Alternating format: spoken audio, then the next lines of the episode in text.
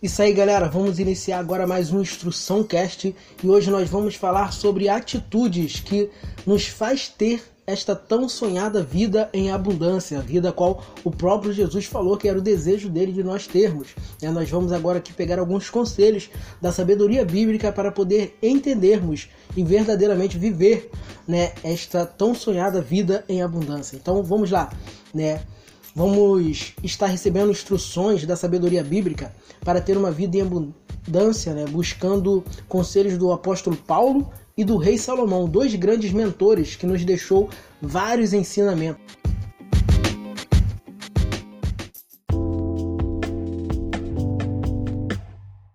É, mas primeiramente vamos ver o que Jesus diz no Evangelho, a qual João escreveu, né, que diz assim: O ladrão não vem senão a roubar, a matar e a destruir. Eu vim para que tenha vida e a tenha com abundância, né? Então isto é o desejo de Jesus, ele veio para isso, para que tenhamos vida e vida em abundância, né? E como a maneira de eu ter esta vida em abundância? É seguindo os conselhos da sabedoria bíblica as instruções da sabedoria bíblica. E nada melhor do que escolher esses dois mentores, né, que foram pessoas fenomenal na questão de instrução bíblica, né, para nos dar ensinamento e um apontamento para vivermos o melhor, né, desta terra, enquanto nós estamos aqui aguardando o retorno do nosso Deus Todo-Poderoso. Né, o primeiro conselho que eu quero compartilhar com vocês é que onde diz regozijai-vos sempre né? É um conselho do apóstolo Paulo, né? Mas também temos o conselho do rei Salomão que diz: "O coração alegre aformoseia o rosto" e também o coração alegre é bom remédio. Então, o conselho, primeiro conselho é sempre ser feliz. É porque olha também o que o profeta vai dizer um do Diz assim, ó, mesmo que a figueira não floresça, nem haja fruto nas videiras, ainda que o trabalho da oliveira fale e os campos não produzam alimento, ainda que o rebanho seja cortado do seu aprisco e não haja gado nos estábulos, ainda assim regozijarei no Senhor. Então né, nós temos que sempre estar alegre. Este é o primeiro conselho. Buscar sempre a felicidade.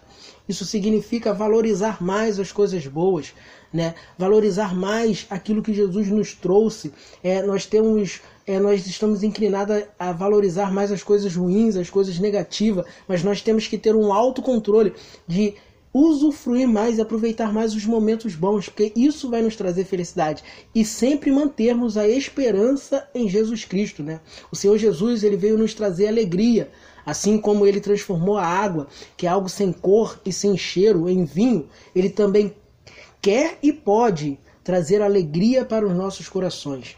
Temos que ser felizes em Cristo, porque sempre teremos esperança. Aí vem a dificuldade, como o, o profeta que falou, ainda que a figueira não dê fruto, ainda que as coisas aconteçam ao contrário, mas a sua felicidade, a sua alegria tem que estar em Cristo Jesus acima de tudo, porque isso vai te trazer consolo, vai te trazer superação, vai te trazer direção, vai te trazer fé para acreditar no amanhã melhor, né?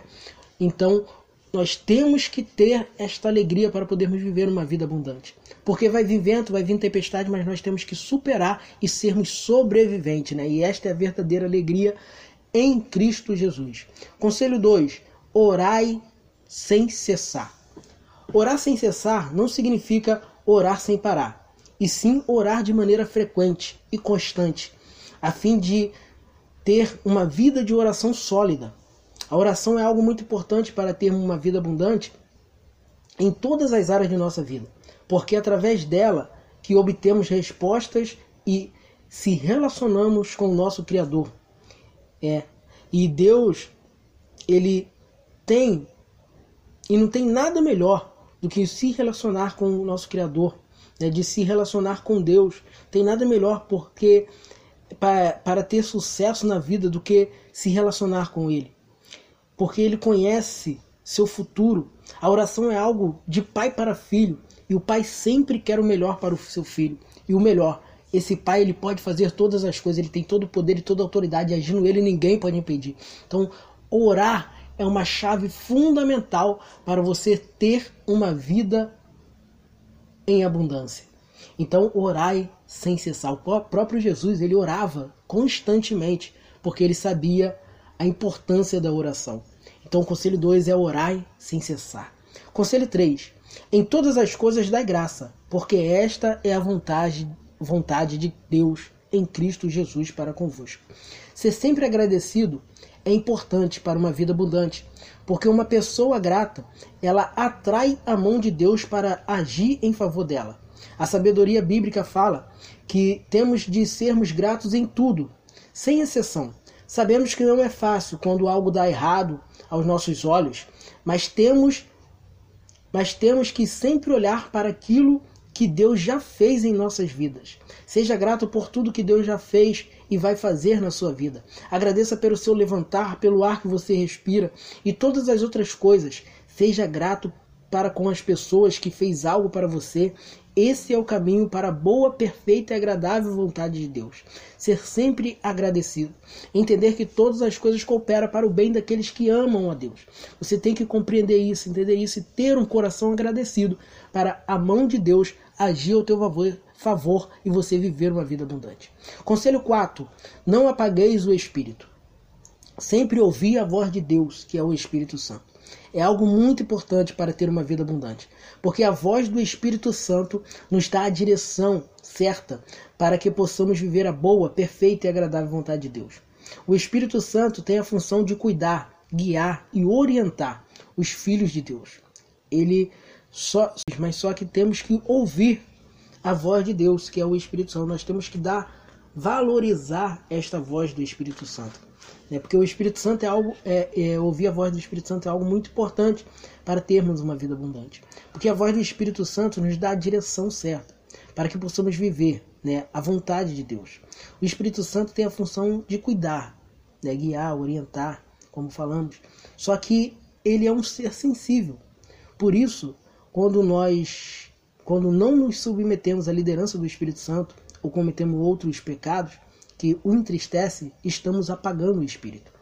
É, então que possamos ouvir e obedecer a voz de Deus, para que sejamos guiados a um caminho de vitória, a uma vida em abundância. Então não apagueis o espírito. Conselho 5. Não desprezeis as profecias. Uma das armas que Satanás tem usado é tentar desvalorizar o que a palavra de Deus diz ao teu respeito. Vemos que não foi diferente nem com o Filho de Deus. Certa feita, Jesus foi conduzido pelo Espírito para ser tentado, e a primeira tentativa de Satanás foi tentar invalidar o que Deus tinha falado ao seu respeito. Se és filho de Deus. Quando Jesus tinha acabado de ser batizado por João Batista, uma voz vinda do céu tinha proclamado que Jesus era o filho de Deus. Então Jesus vai responder para o tentador, que tenta é, tirar essa certeza dele. Ele diz assim: Está escrito: Nem só de pão viverá o homem, mas de toda palavra que sai da boca de Deus. Amados, valorize o que Deus falou a teu respeito. Creia, porque Ele tem o poder, Ele tem a autoridade, Ele tem o agir que ninguém pode impedir na sua vida. Então, não despreze o que a palavra de Deus diz ao teu respeito, o que Deus já falou ao teu coração. Né? Vamos para o conselho 6 que é examinai todas as coisas, retende o que é bom. Sabedoria bíblica diz: porque os dias são maus, devemos ser sensatos e entender qual é a vontade de Deus. Ou seja, podemos examinar tudo e devemos, mas guardar para a nossa vida só aquilo que está de acordo com a palavra de Deus. Até porque semente boa é a que dá fruto bom. Então temos que reter essas sementes boas que estão de acordo com a vontade de Deus.